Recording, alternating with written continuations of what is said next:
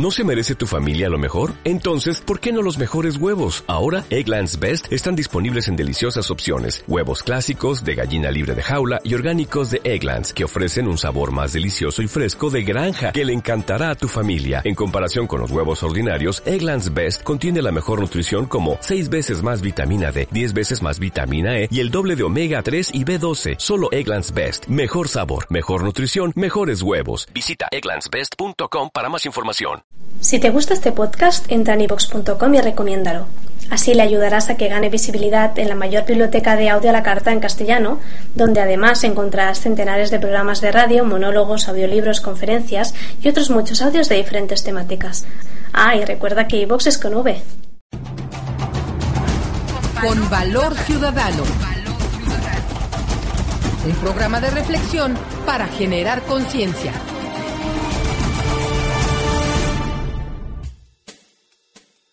Muy buenas tardes, estimados amigos Radio Escuchas. Eduardo Lara Peniche les da la más cordial bienvenida a su programa Con Valor Ciudadano, un espacio de análisis para hacer conciencia. Llegamos a ustedes gracias al apoyo de Luz del Siglo y su directora Norma Madero. Este, en este programa abordamos temas de interés para la ciudadanía en un esfuerzo más por mejorar nuestras condiciones de vida y sociales. Con Valor Ciudadano contamos con la colaboración de Macarena Huicochea, coordinadora de producción, y el día de hoy, Laila, eh, no me, Laila, su apellido, Leila, perdón, Leila Ortega, quien eh, está encargada de los controles técnicos el día de hoy. Estimado Reescucha, le invitamos a participar por medio de nuestras cuentas de Facebook con Valor Ciudadano y Twitter arroba C Valor Ciudadano, donde recibimos sus comentarios, críticas y sugerencias para unirnos en una sola voz y ser escuchados por, esta, por este sistema que tan oprimido nos tiene en los últimos días. Bien, pues vamos a tratar el día de hoy eh, acerca de las condiciones laborales prevalecientes en México, ya que son bastante complicadas para los trabajadores y más con este intento de reforma laboral aplicada como iniciativa preferente que pretende seguir reduciendo los costos de producción a favor de los empresarios, afectando severamente la seguridad social, las prestaciones laborales y el bienestar de las familias mexicanas condiciones de por sí ya bastante precarias, por lo que el día de hoy titulamos a nuestro programa Legalizar las ilegalidades. El título se debe al nuevo intento del gobierno federal por reformar esta ley federal del trabajo para legalizar prácticas que desde hace mucho tiempo ya se le aplican a los trabajadores en cualquier ámbito laboral tales como los contratos eventuales, sin los, eh, los cuales no cumplen los preceptos constitucionales establecidos en el artículo 123, así como el hecho de la subcontratación o el outsourcing que se, menciona, que se llama, la eliminación del contrato por jornada para eh, contratar ahora por hora con microsalarios, y este, obviamente eso que eh, los priistas, eh, particularmente Manlio Fabio Beltrones, justifica como la paz laboral, que no es otra cosa más que la explotación irracional de los trabajadores. Y bueno, esta situación es la que nos lleva a eh, considerar que lo que pretenden el PRI y el PAN, encabezados o manipulados por Manlio Fabio Beltrones, a la cabeza de todo este movimiento que obviamente Felipe Calderón eh, presenta para cubrir las espaldas a Enrique Peña Nieto, pues es lo que hace que nosotros llamemos a este, a este tema legalizar las ilegalidades.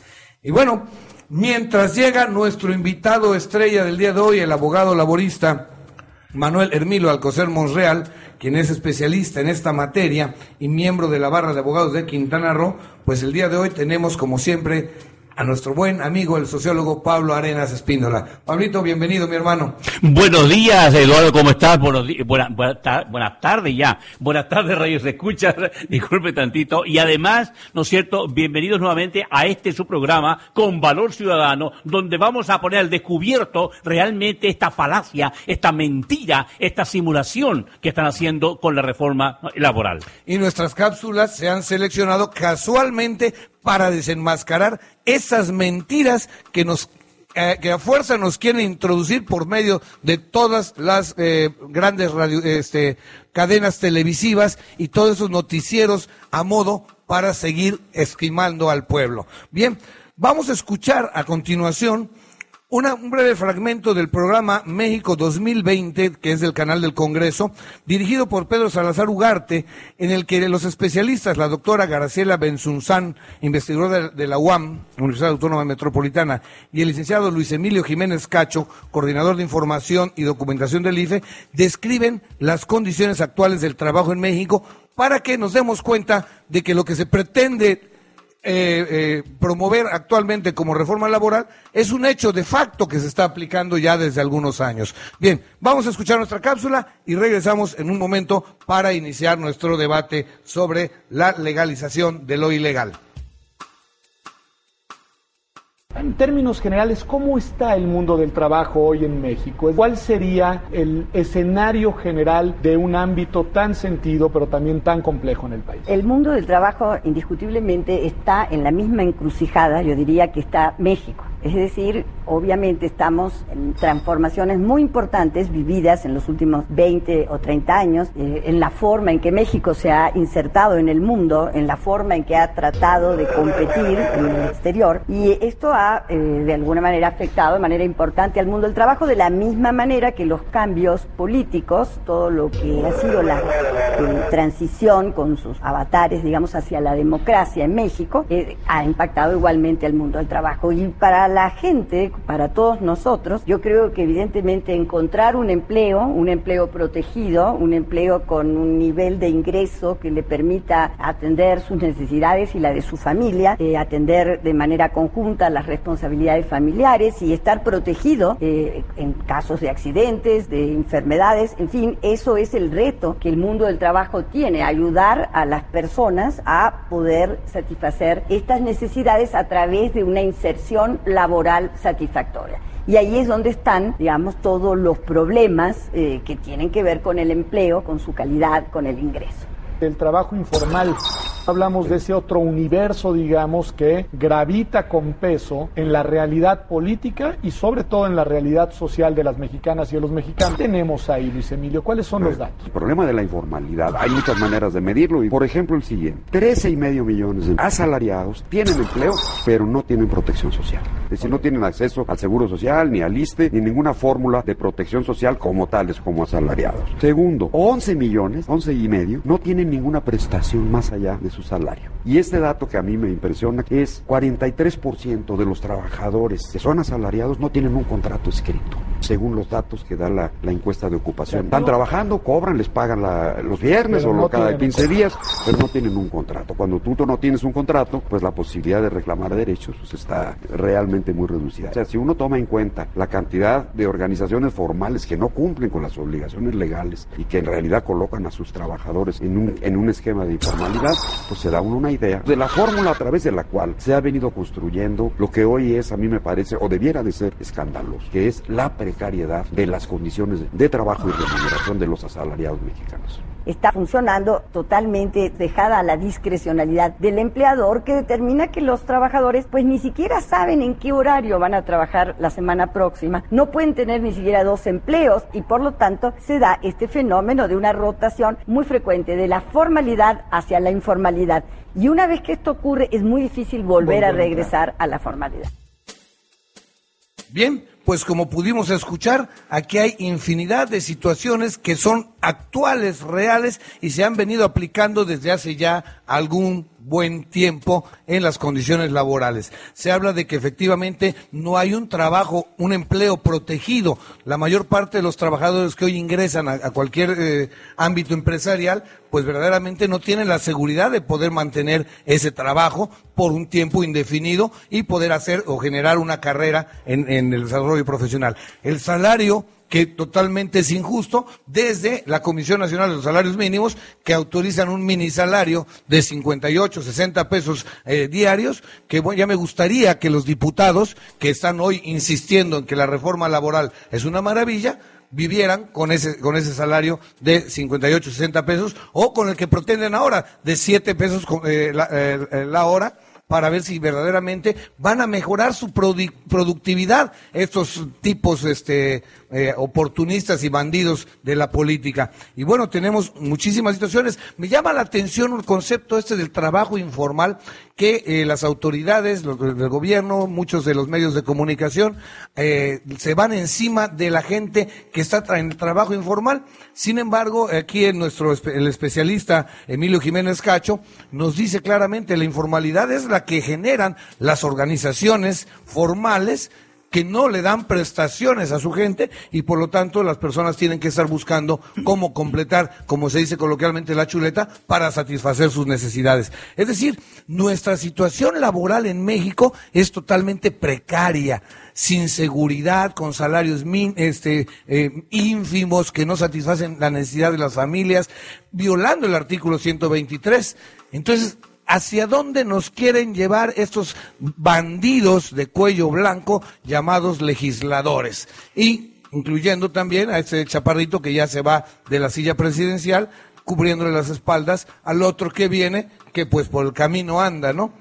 Tratando de sacar al pueblo. Claro, mira, a mí me llama la atención eh, la lo que hemos permitido en 30 años. Porque cuando tú decías esta situación que ahora está eh, en, incandescente en todos los lugares, es una, una situación que venimos arrastrando hace 30 años cuando realmente teníamos una economía cerrada y ahora entramos a una economía abierta y eso por ende no cambia por completo las relaciones laborales de los trabajadores. Y a mí me llama la atención que nuestro radio escucha no, no, no hayamos tenido el valor ciudadano para empezar a darnos cuenta que no es una situación nueva, sino que hace 30 años que venimos, como tú decías bien, observando esta, este trabajo informal que las propias eh, empresas y el propio gobierno y el propio Estado ha ido permitiendo año tras año, donde nos hablan prácticamente la, la cápsula anterior, que tenemos el 13 millones de trabajadores sin protección,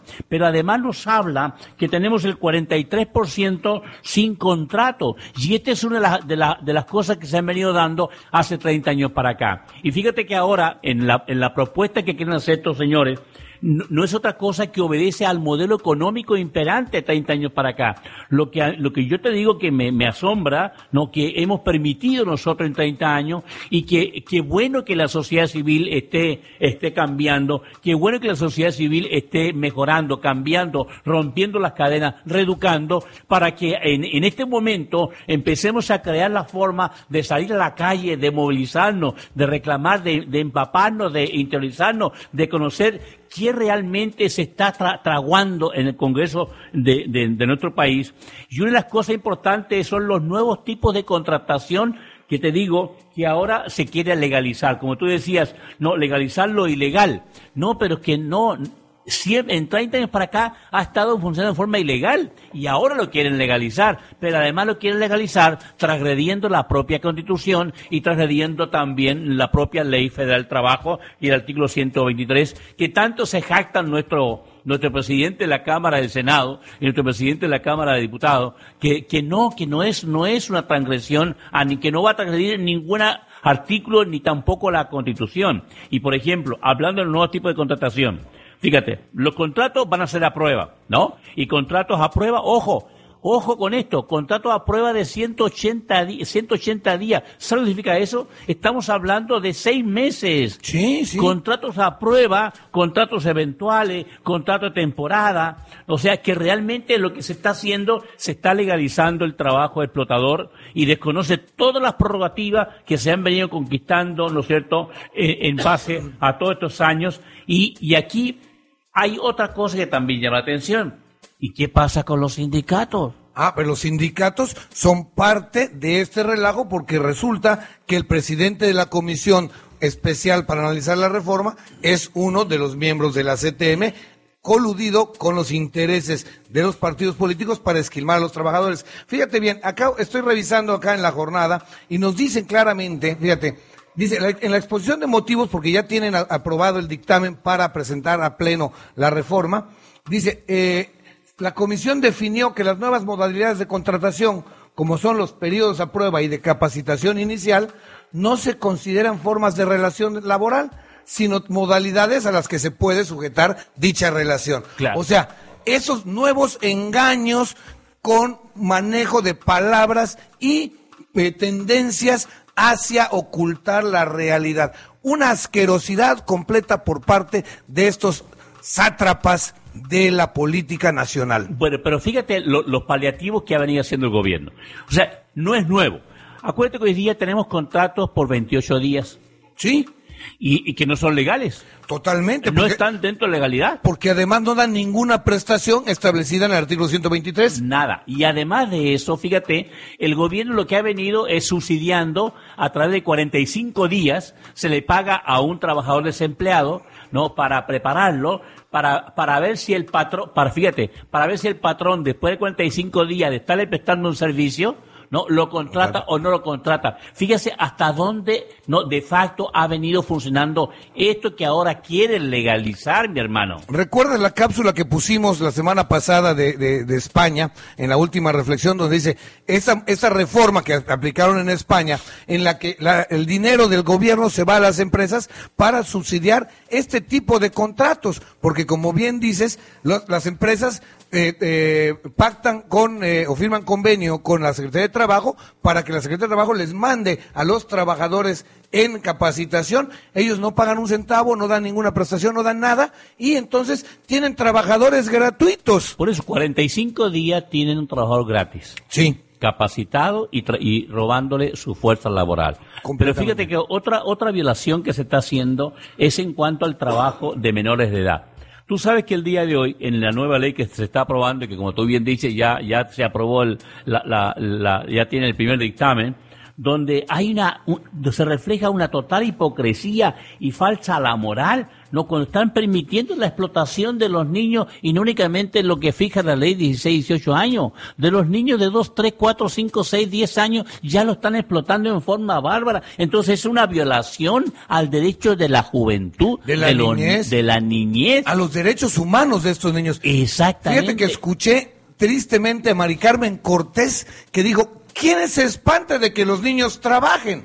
Hazme el favor, la gran irresponsabilidad social de comunicadores diciendo que qué tiene que los niños trabajen. Si la necesidad de sus familias es tan grande, pues que trabajen los niños. Me gustaría ver, si la señora tiene hijos, que los ponga a trabajar a tan corta edad. Me gustaría ver si los diputados, los senadores, los presidentes municipales, los funcionarios públicos, verdaderamente van a ponerlos a trabajar a sus hijos a la edad de 10, 12, 15 años. Sí, pero aquí también hay otra cosa que tenemos que entender. Acuérdate que esto que estamos aquí hablando el día de hoy, no, de los artículos que están modificando, tiene que ver también con el trabajo sucio que ya lo habíamos dicho. O sea, si 30 años para acá hemos impuesto un modelo económico que implica cambiar diametralmente las relaciones laborales y que de hecho en 30 años se han ido aplicando, o sea, esto que quieren legalizar se ha venido aplicando. Sí. Esto lo hizo el PRI, lo implantó el PRI, Claro. ¿no? hace 30 años para atrás. Y le dio secuencia el pan. y le dio secuencia el PAN y el PAN le ha venido a, a hacer, a hacer el trabajo sucio al PRI para que el señor que va a asumir ahora en diciembre se presenten como, como ya una reforma ya, de- de- ya elaborada Panista. Pa- pa- totalmente panista para que el señor lavarse las manos. O sea, fíjate lo sucio de la política, ¿no es cierto? Lo, lo, lo vergonzoso, lo asqueroso de la política, hasta dónde llegan para defender, defender los intereses, ¿no es cierto?, del poder económico. Y antes de irnos, irnos al corte, quiero hacer una mención sobre esto que acabas de comentar, Pablito. Cuando recién terminó la elección y se adelantó la- el, dictamen de- de triunfo, el señor Enrique Peña Nieto salió a decir que una de sus prioridades eh, como presidente iba a ser casualmente la reforma laboral. Después se retractó al ver el repudio general que tiene el pueblo hacia él y hacia, y no, no él como persona, sino él como lo que representa la manipulación y la explotación del pueblo de manera irracional. Y bueno, tenemos que irnos a una cor- a un corte. Laila Ortega nos indica que ya es hora y vamos a escuchar en este corte a Gavino Palomares cantando la letanía de los poderosos que refleja esta realidad de la legali- de la- el intento de legalizar la ilegalidad. Vamos a escuchar, vamos a nuestro corte, escuchamos a Gavino Palomares y regresamos con Valor Ciudadano.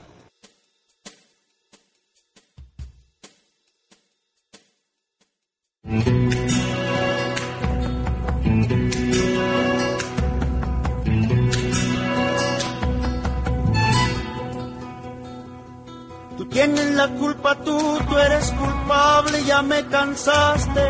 Te metiste a redentor, tú te marcaste, voy a acabarte.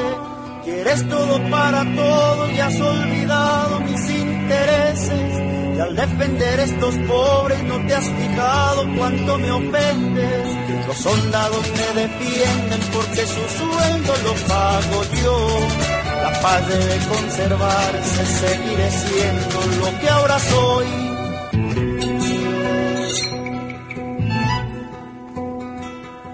¿Qué harán los pobres obreros sin el trabajo que yo les doy?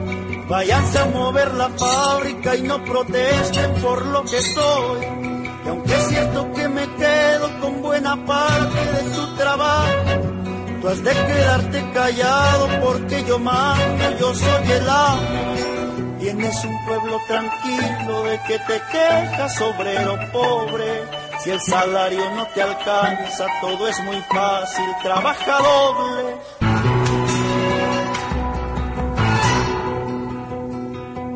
La policía está en mis manos, si alguien me cansa puedo golpearlo, hasta inventando motivos, haciendo cargos, encarcelarlo.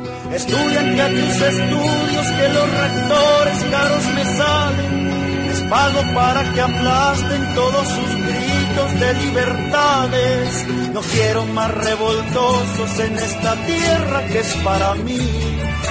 Dinero compra leyes, gobernadores, jueces de aquí.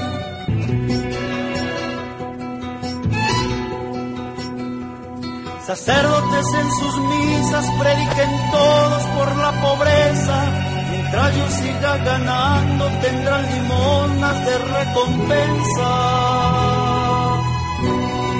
La prensa también es mía, yo la manejo, la patrocino puedo con esta fuerza tener al pueblo siempre dormido. Viva el amor y la paz, vivan las instituciones. Reinaré con mi dinero en este pueblo sin pantalones.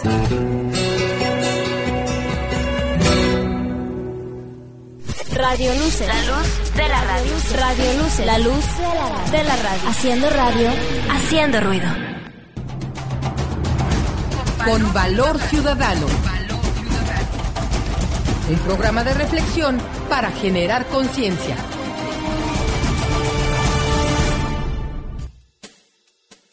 Bien, regresamos a Con Valor Ciudadano después de escuchar la letanía de los poderosos, canción totalmente ad hoc para lo que hoy está sucediendo en nuestro México. Bueno, vamos a escuchar otro fragmento del programa México 2020 con los especialistas Graciela Benzunzán y Luis Emilio Jiménez Cacho, quienes analizan la situación del mercado laboral eh, eh, debido a las afectaciones, o más bien las afectaciones al mercado laboral provocadas por la, por la inserción de México a la globalización, la falta de cumplimiento de las obligaciones del gobierno en materia laboral, así como el concepto engañoso, engañoso que nos han querido enjorquetar a fuerza con aquello de que es importante esta reforma laboral para hacer de México un país competitivo en el mundo global. Escuchemos esta cápsula y regresamos para hacer el análisis sobre ese particular.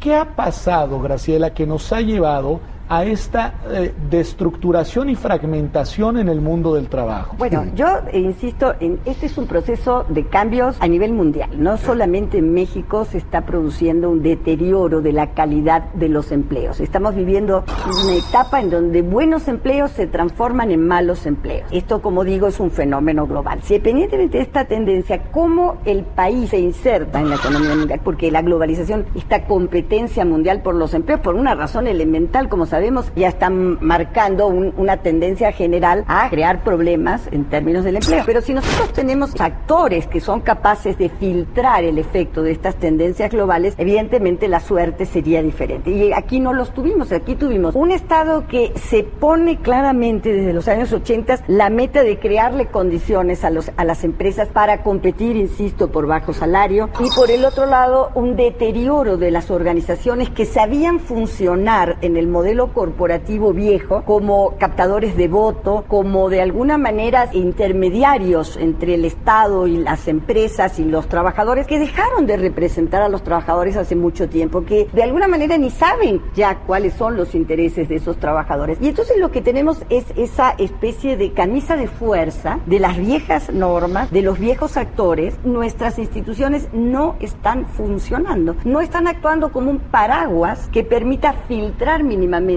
Y no estamos discutiendo a nivel de país cómo reinsertarnos en la economía mundial de manera de que los beneficiarios de esa inserción no sean solamente las empresas transnacionales, sino sea el conjunto de los trabajadores que contribuye al éxito de esta estrategia. Y por supuesto tenemos que desarrollar el mercado interno, algo que han hecho países de la región como forma de ser menos vulnerables precisamente a este efecto de la globalización. Escuchando a Graciela me da la impresión de que hay una especie de paradoja, es entre más débil es la organización de los trabajadores y más precarios son sus derechos, más débil es el sistema laboral en su conjunto. Y que para fortalecer, digamos, las instituciones y estructuras del Estado de cara a esta apertura mundial, pareciera que hay que comenzar también fortaleciendo los mecanismos de garantías de los derechos de los trabajadores. A mí me parece que se instaló entre nosotros un concepto falaz y muy pernicioso de la competitividad del país. ¿eh? La idea de que México va a ser más competitivo porque pague salarios más bajos y porque se establezca un régimen semilegal de control de las organizaciones de trabajadores que garantiza una cosa que se que llaman la paz laboral, como las dos premisas para que México sea competitivo es un gravísimo, porque lo, en lo que resulta es que las empresas, los, los empleadores se cargan a lo más fácil. Es decir, si no hay un contrapeso, que es, es el contrapeso que se generó, digamos, con el artículo 123, el derecho a negociar las condiciones de trabajo por organizaciones representativas de los trabajadores. Si no hay ese contrapeso, entonces las tendencias de la llamada competitividad se inclinan a la visión simplista y de corto plazo de los empleadores que buscan la utilidad inmediata. Yo sí creo que hoy hace falta, como interés de Estado, generar las condiciones para modificar la correlación de fuerzas en la capacidad de negociación en el mercado de trabajo entre los asalariados y los empleadores. Bien, pues regresamos después de esta cápsula en la que nos explican los especialistas eh, Graciela Benzunzán y eh, Emilio Jiménez Cacho la situación que se presenta en el mundo laboral a partir de, de la inserción de México a la globalización, que es la que permite la aplicación de todas esas ilegalidades desde hace 30 años en el mundo laboral mexicano. Y bueno, ya está con nosotros el abogado Manuel Hermilo Alcocer Monreal, especialista en, eh, Derecho Laboral y quien es también miembro de la Barra de Abogados de Quintana Roo. Manuel, muchísimas gracias por estar con nosotros. Muchísimas gracias por habernos invitado. No, caramba, es la, voz de un especialista le da realce a esto y nos permite también difundir ante nuestra población la realidad más eh, objetiva, porque al fin y al cabo el que maneja las leyes es quien verdaderamente nos puede dar una visión más clara de esto. Así es. Pues en caso, ahorita en lo que es la reforma laboral, lo que estamos viendo y lo que estamos viviendo todos los días es un beneficio prácticamente hacia contra el, contra el, a favor del patrón y deja en estado de indefensión al trabajador en cuanto a los en cuanto a las formas de que están haciendo. Ahorita la nueva reforma laboral nos está hablando sobre los contratos de prueba o los famosísimos contratos en los cuales el trabajador que acaba de salir de una universidad, de un que no tiene experiencia, por lo tanto, esos trabajadores lo que pretende hacer esta nueva ley es de que sí tengan derechos, vacaciones, prima vacacional y aguinaldo. Pero si el patrón decide en ese momento por, no quiero llamarle por, por un hecho coercitivo, sino de que, que no cumplió con los requisitos que solicitó el patrón, lo puede despedir sin ningún problema. Es aquí otro de los grandes problemas, ¿no? Dentro de todo esto, las, las prioridades que le dan a los patrones para poder deshacerse de los trabajadores que no les sean gratos. Así es, y sobre todo que les van a dar un, un, tiempo de prueba de tres meses cuando el trabajador es un obrero, pero si el trabajador es un gerente, les van a dar un periodo de prueba seis meses. Que estamos hablando que es materia humana, que es materia este, mano de obra gratuita durante tres o seis meses si así lo quiere pretender el, el, trabaja, el patrón. O sea, en pocas palabras se está borrando de un plumazo la ley federal del trabajo. Porque lo que tú acabas de decir es eso, o sea, estamos hablando que en la ley, la nue lo que se está aprobando en el Congreso en nada beneficia a los trabajadores. Simplemente es una ley que leonina totalmente, ¿no es cierto?, al, al empleador, o sea, al patrón. Y cuando tú decías, por ejemplo, los contratos, los contratos temporales, los contratos de hoy día ya existen, y lo hablábamos en el segmento anterior, que de hecho hace 30 años que se viene aplicando lo que hoy día se quiere legalizar. Acuérdate que hoy día tenemos contratos hasta por 28 días. Ah, así es, pero esos contratos deben ser regulados de acuerdo a las temporadas, digamos, pero no, no, no los aplican conforme a temporada. Es, es, correcto, porque aquí es donde la ley no se aplica. Aquí es donde la ley prácticamente sigue siendo el papel, el papel nada más, porque a la mera hora de que el trabajador, primero el trabajador ignora por completo su derecho. ¿Estás de acuerdo? De acuerdo. Y por otro, el patrón conoce al centavazo, ¿no es cierto?, cómo hacerle para, para deshacerse el trabajador. Entonces, aquí de hecho, o sea, como dice el de facto y el muquisito, de hecho se viene aplicando esta reforma que hoy día quiere legalizar hace 30 años. Por lo tanto, hasta la Junta de Conciliación hoy día han estado trabajando hace 30 años, dándole favor al patrón y el Estado haciendo la vista gorda. Desgraciadamente, el Estado, si nos hablamos de lo que pasa todos los días en la vida diaria, el Estado hacia las juntas de conciliación no les da los elementos necesarios para efecto de que puedan llevar una, un juicio laboral en, eh, de cierta manera como está establecida la ley, que debe ser aproximadamente entre 90 y 100 días. Pero estamos hablando de que hay juicios laborales muy largos, si nos vamos a lo que es esa partecita, la parte procesal. Pero si nos vamos a lo que son los contratos, específicamente hablando de contratos, esos contratos el patrón puede decir al trabajador que no cumplió los elementos necesarios para hacer, para estar con él y lo puede despedir. Claro, por eso, problema. claro, por eso que decíamos en el segmento anterior que esto, este nuevo modelo económico que se implantó hace 30 años, el neoliberalismo, modificó por completo el modelo de sociedad mexicana. Y cuando digo esto, modificó la ley del trabajo, la ley del IN, la ley de seguridad social. O sea, todo ha cambiado, pero de facto ha cambiado. Más sin embargo, en el papel sigue siendo algo hermoso. Por ejemplo, si leemos la, la ley federal del trabajo, artículo 123, que el artículo por artículo, los 1770 y tantos artículos que tiene, son, es, es algo muy hermoso, muy, muy excelente, pero sigue siendo letra muerta en el papel. Que te digo que hace 30 años no se aplica y ahora Ahora sí se quiere legalizar lo que tú decías, ¿no es cierto? Legalizar la ilegalidad. La ilegalidad. Este, o la injusticia, además. En efecto, esta reforma tiene cosas muy bonitas, como usted dice, de que es, tiene muy bonita letra. Por ejemplo, ahorita habla de los trabaja del regular a los menores en cuanto a talleres, en cuanto a talleres, en cuanto a industria, en cuanto a soldadura. De, le dan a partir de los eventos que han, que han, sucedido, tanto en la mina de Pasteconchos, en los, en los, en los diversos eventos, donde las autoridades laborales, como es una, una inspección, una secretaría, donde no entran, estamos hablando de que le está dando la, una fuerza a la Secretaría del Trabajo y Prevención Social a estos tipos de inspectores que si una empresa no los deja entrar a verificar condiciones de seguridad, puede llamar a la fuerza pública y entrar a, checar esto. Estamos hablando de lo, lo, lo, que pasó en las guarderías de ABC por falta de, de, de, de seguridad en el trabajo. Estamos hablando de que eso es muy bonito y la y la y la y la protección siempre y cuando, siempre al menor. Porque fíjate, te, hoy día tenemos 13 millones de trabajadores sin protección. Así es. Tenemos un 43% de trabajadores sin ninguna prestación. Y además tenemos un 10%, ¿no es cierto?, de, de, de 43% de sin contratos. Y eso lo, lo hemos permitido en 30 años. Y desgraciadamente eso que usted está hablando de los contratos es, es un cáncer ahorita en, el, en la relación obrero-patronal. Porque yo como patrón puedo, puedo contratar al trabajador sin ni un contrato y a la hora de la hora el patrón puede decir, ¿sabes qué? O, o, compruébame de que trabajas para mí. Claro. Que es parte también del outsourcing, ¿no? Que es, es otra de las mañas que el outsourcing de algún modo permite este tipo de, de ilegalidades.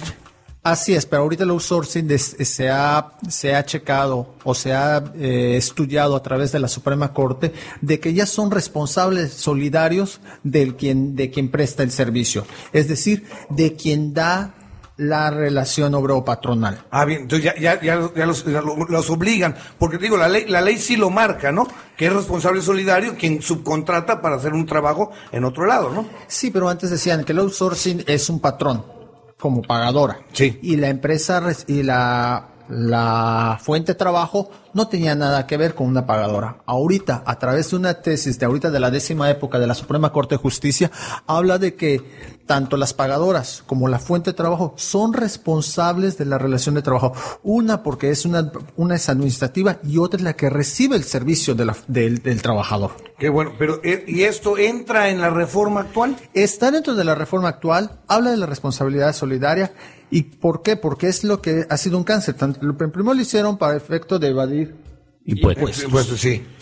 Era este para efecto de, de, de suplir deficiencias al trabajador, que eras trabajador industrial, que, que nada que ver con eso. ¿Por qué? Porque le decían, como al ser socio industrial, a través de las diferentes sociedades, pues lógicamente le decían, al ser socio no tienes derecho ni a vacaciones, ni a prima vacacional, ni están inscritos ante el Seguro Social. Sí, porque no solamente esas prestaciones, hoy día te das cuenta, la relación laboral que tenemos, primero, entra un trabajador sin ninguna capacitación, Así es. entra un trabajador sin ninguna prestación, entra un trabajador con contratos que no son contratos de acuerdo a la ley, entra un trabajador que, y, y además, ¿no es cierto?, con unos salarios de hambre. Acuérdate que el poder adquisitivo de los salarios hace 30 años que se viene perdiendo. Y los, los, los salarios mínimos cada año vienen subiendo dos pesos. Y, y la economía, ¿cuánto viene subiendo anualmente? Ah, no, claro.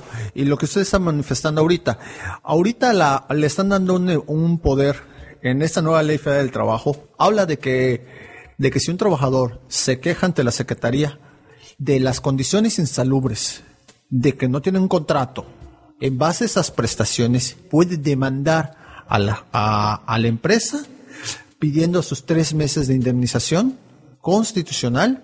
¿Por qué? Porque no tiene un contrato, porque no tiene eh, las prestaciones de ley. Correcto, pero aquí tenemos otro conflicto, que el trabajador primero ignora todo lo que me está diciendo. Una, dos, y los que deberían estar a la cabeza, a la vanguardia, defendiendo los derechos de los trabajadores, que son los sindicatos, hace 30 años que no lo hacen, simplemente porque están coludidos, ¿no es cierto?, con los patrones y con el Estado, ¿no?, haciéndose guaje respecto a defender al trabajador. Entonces, ojo, a río revuelto ganancias pescadores. El trabajador queda indefenso primero porque ignora no tiene idea. Y su sindicato también le vale un sorbete. Entonces, queda la deriva. Y aquí viene otro detalle muy importante, que es casualmente la función del Estado como regula- mediadora y reguladora de esta situación para mantener una justicia social, una justicia laboral que permita verdaderamente que se desarrolle el ámbito laboral de manera propositiva, mejor, me, me has dicho, positiva para mejorar las condiciones y el desarrollo de México. Pero regresamos. El mercado, el hoy día, ¿quién regula la vida económica de un país? Son los empresarios. Los empresarios, Claro. el libre mercado. Y si al empresario no le conviene la refor- el- si al- al- esta ley está hecha, esta nueva ley está hecha directamente para el empresario. Claro. Pero además, me quiero, me quiero adelantar otra cosa. Cuando tú- es que el Estado hoy día no regula nada. Claro, y es lo que eh, nos tenemos que ir a un corte, me dice Gonzalo, eh, eh, Gonzalo, que ya está por acá, este, Gonzalo Ramos, y nos vamos al corte para escuchar casualmente una canción que se llama Pobre México de José Molina, y de ahí vamos a escuchar una cápsula casualmente que habla de las funciones del Estado en materia laboral, donde estamos, eh, donde nuestros especialistas eh, que invitamos este, vía, vía cápsula, este, Graciela Benzunzán y Luis Emilio eh, Jiménez Cacho, sobre estas condiciones que estamos hablando de que el Estado se ha hecho pato y que los legisladores, pues muy hábilmente están tratando de perjudicar más al- al trabajador. Vamos a nuestro corte, vamos a la cápsula y regresamos para hacer nuestra última intervención en el día de hoy con Valor Ciudadano.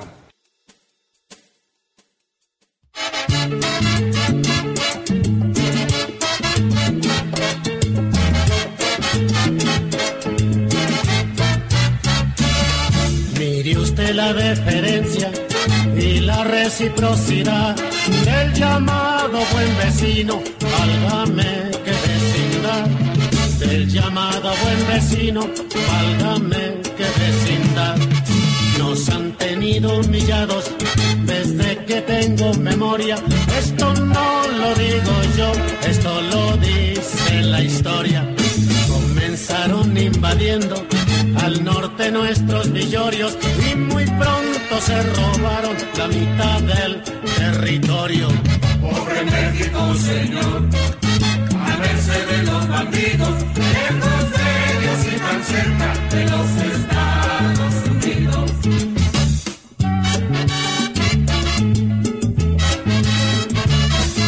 Mandamos materias primas, regresan elaboradas, la bestia y nos manda su majada. Coca-Cola por petróleo y whisky por algodón, por nuestra plata chatarra y oro sin devolución. Pobre México, señor, a de los bandidos, lejos de ellos y cerca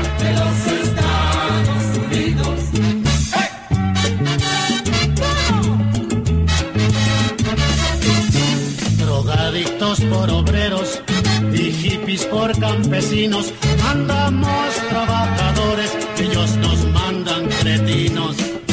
Y todavía nos dicen flojos por naturaleza, cuando brazos mexicanos les han dado su riqueza. Pobre México, señor, a merced de los bandidos, lejos de ellos y tan cerca de los Estados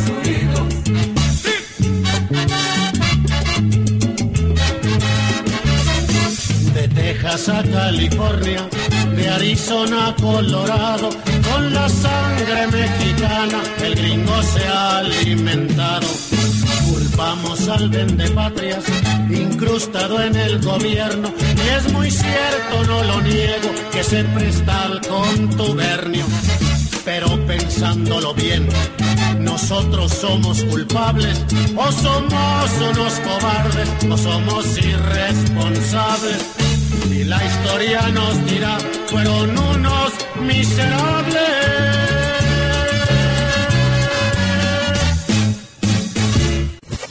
La luz de la radio luz. Radio La luz de la radio. Con valor ciudadano. Un programa de reflexión para generar conciencia.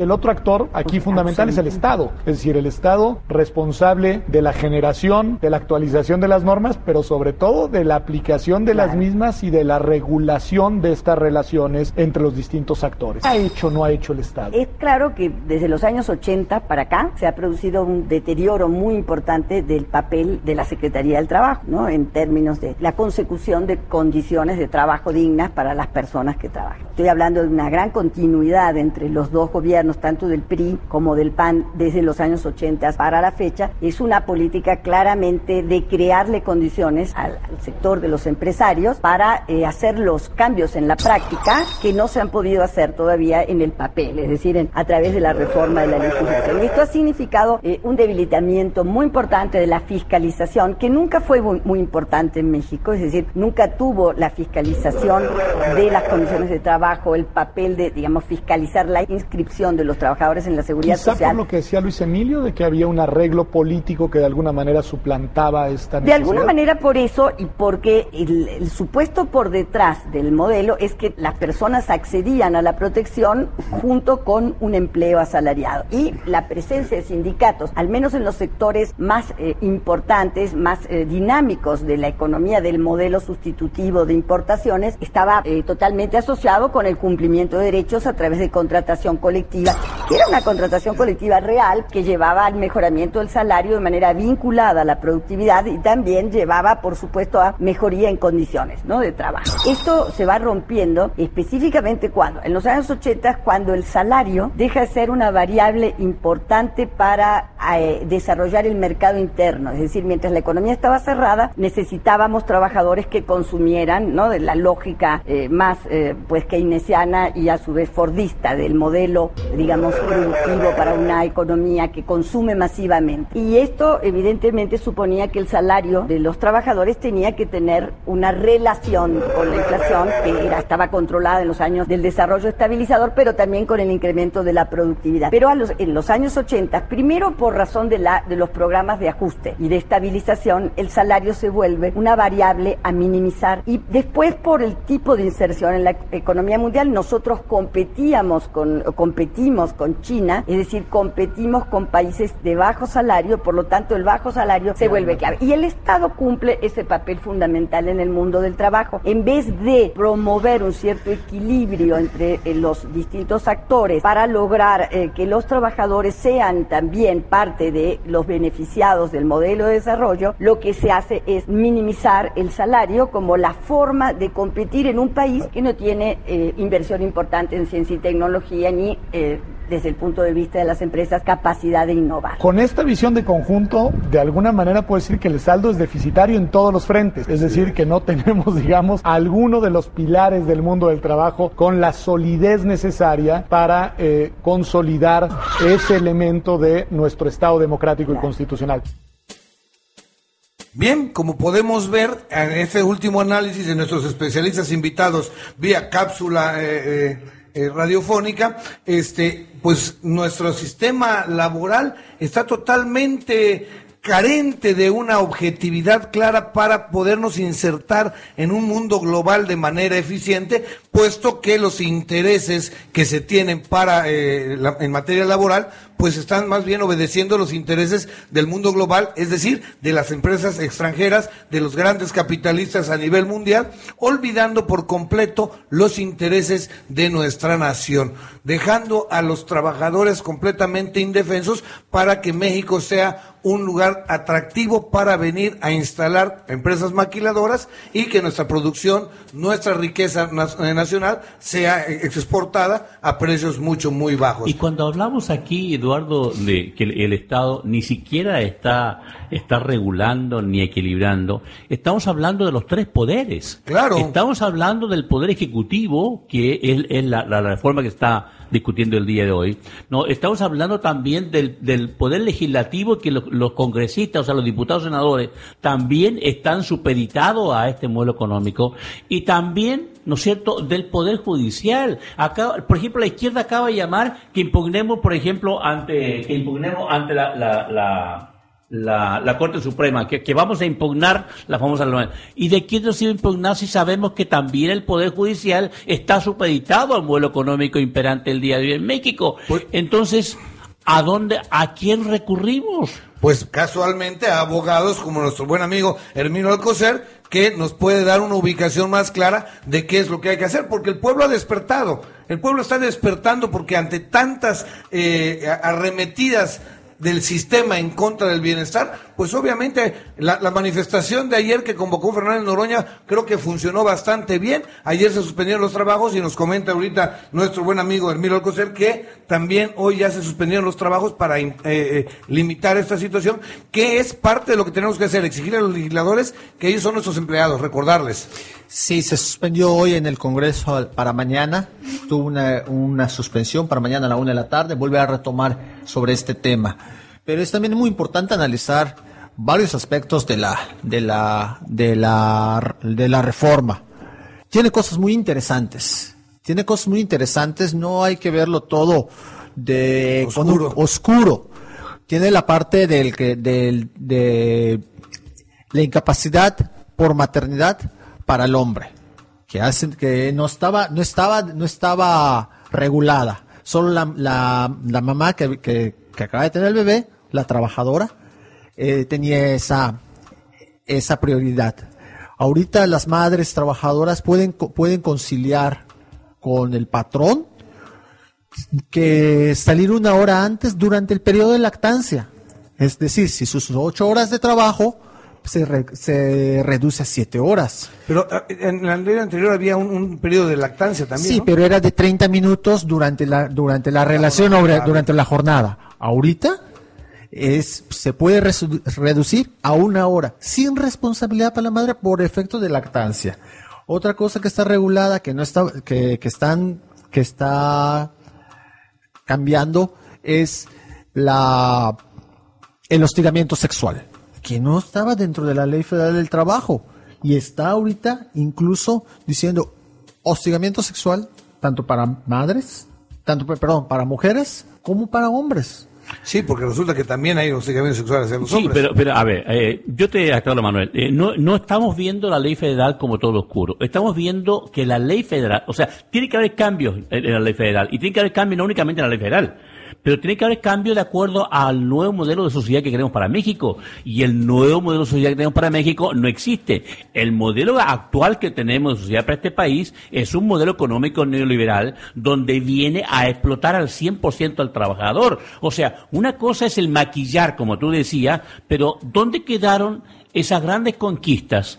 De la Revolución Mexicana, plasmada en el artículo 123, que son la- el 80% que se modifica. Se están modificando 400 artículos de los 1700, 1073 artículos. Y los que modifica son justamente por la cual murió un millón y medio de trabajadores hace, hace, hace un siglo atrás. Entonces, obvio, ojo, lo que yo quiero ver aquí, y como tú decías en el programa, que se le deja al 100% al patrón para que haga y deshaga con el trabajador.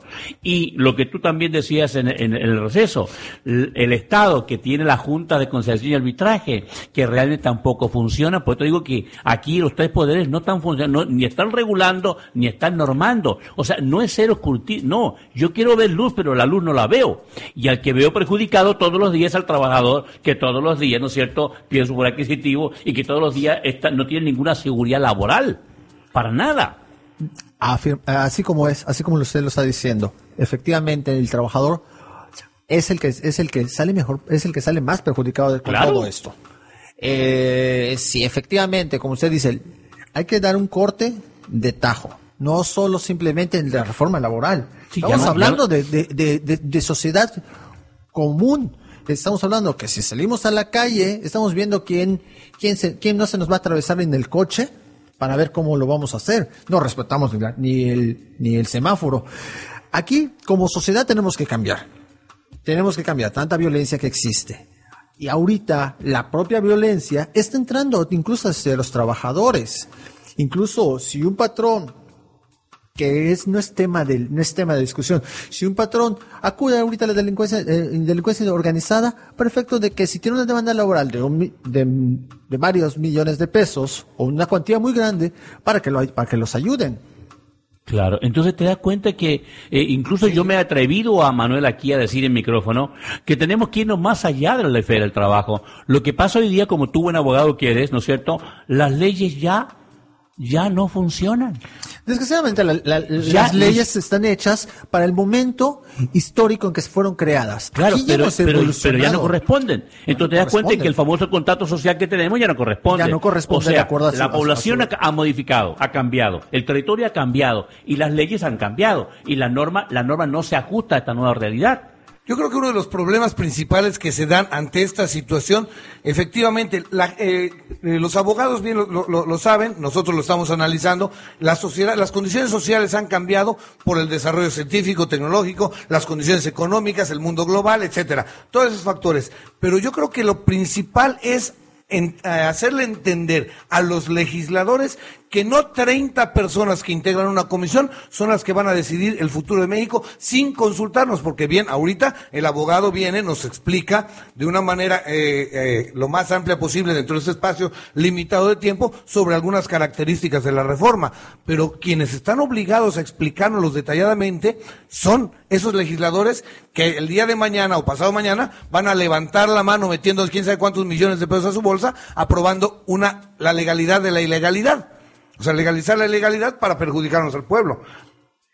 Si esta ley federal del trabajo, de acuerdo al artículo 123, se, se sigue llevando como se, como se está llevando hasta la fecha, no habría ningún problema. El problema es, es en cuanto a la forma en la que hemos, est- estamos viviendo, en cuanto a los, en cuanto a los, a los contratos que existen.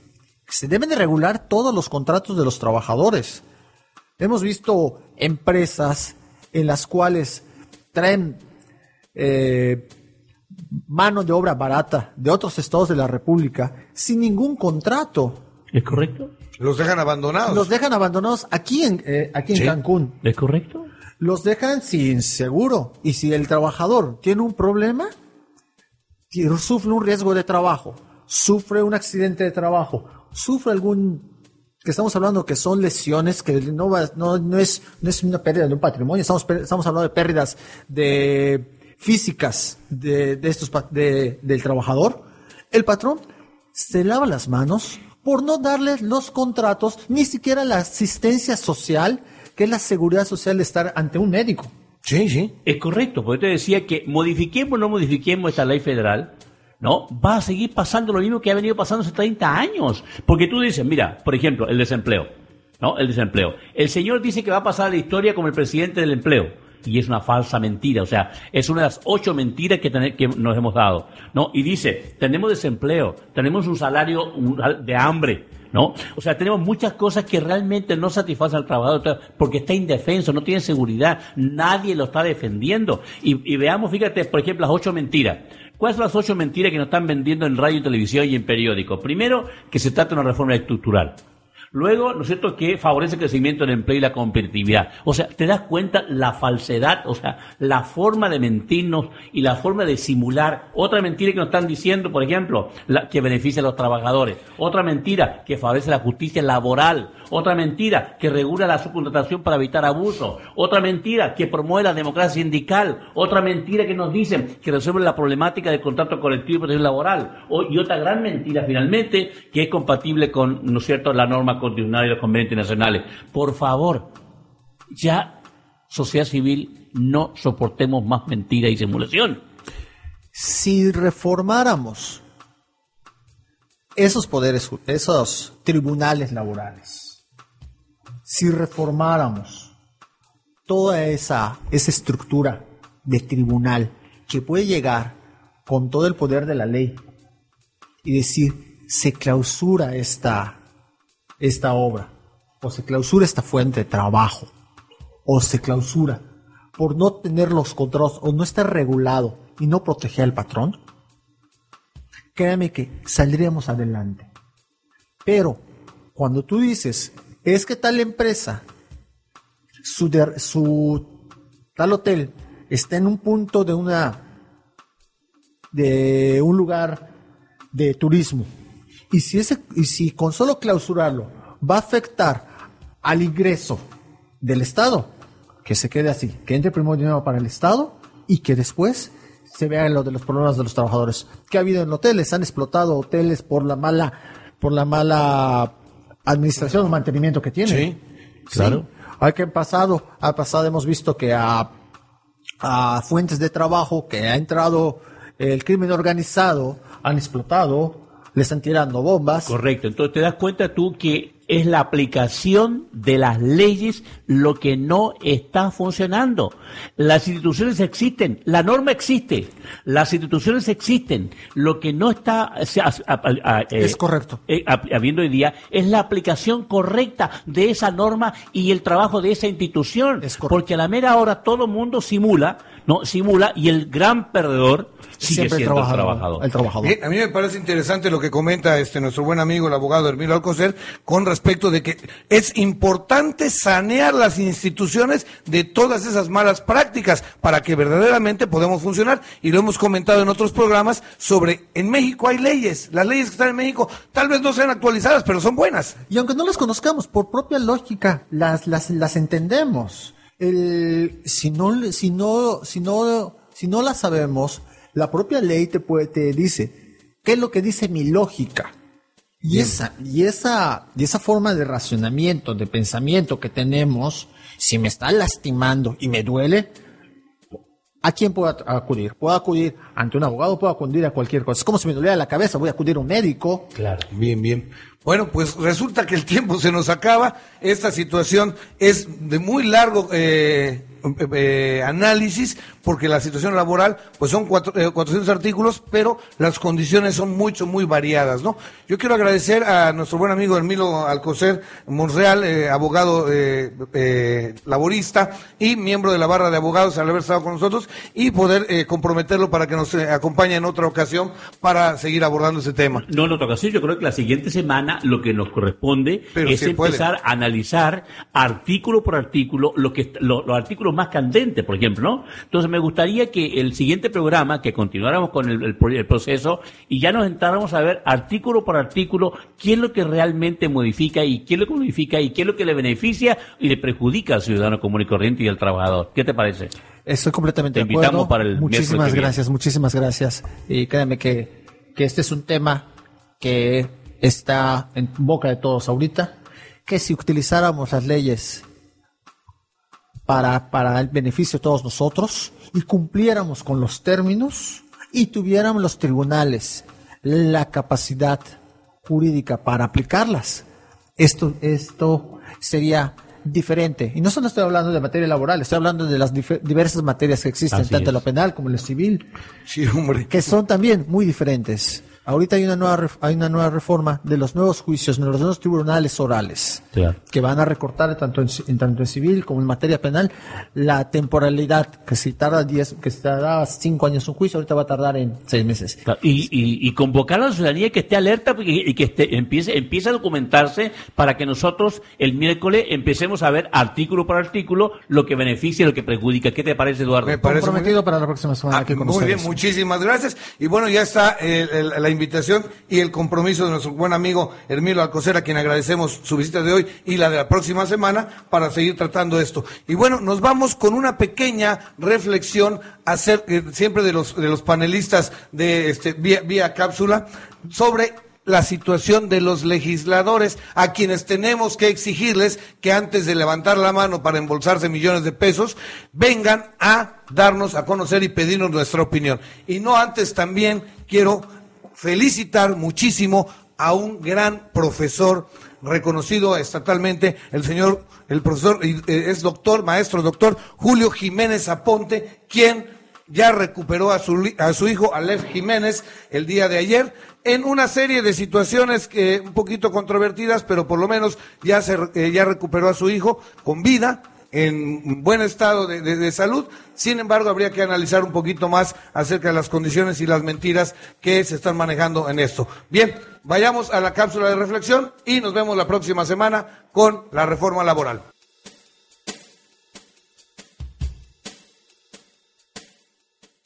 que como bien dice Graciela Benzunzan, sí eh, no viene desde afuera la articulación de la demanda, por lo que decía Luis Emilio Jiménez Cacho, probablemente los actores políticos y económicos relevantes no van a tomar las decisiones que necesitamos nosotros, que no necesariamente necesita el sistema político por sí mismo para funcionar, pero seguramente necesita el país para lograr ser un país más democrático, más libre de cara al siglo XXI. Con Valor Ciudadano. Un programa de reflexión para generar conciencia. Escuchas XEM Radio Luces, la luz de la radio, que transmite desde Cancún para todo el mundo. Una estación más de Radio Web, la radio del mundo. Sinónimo de comunicación mundial.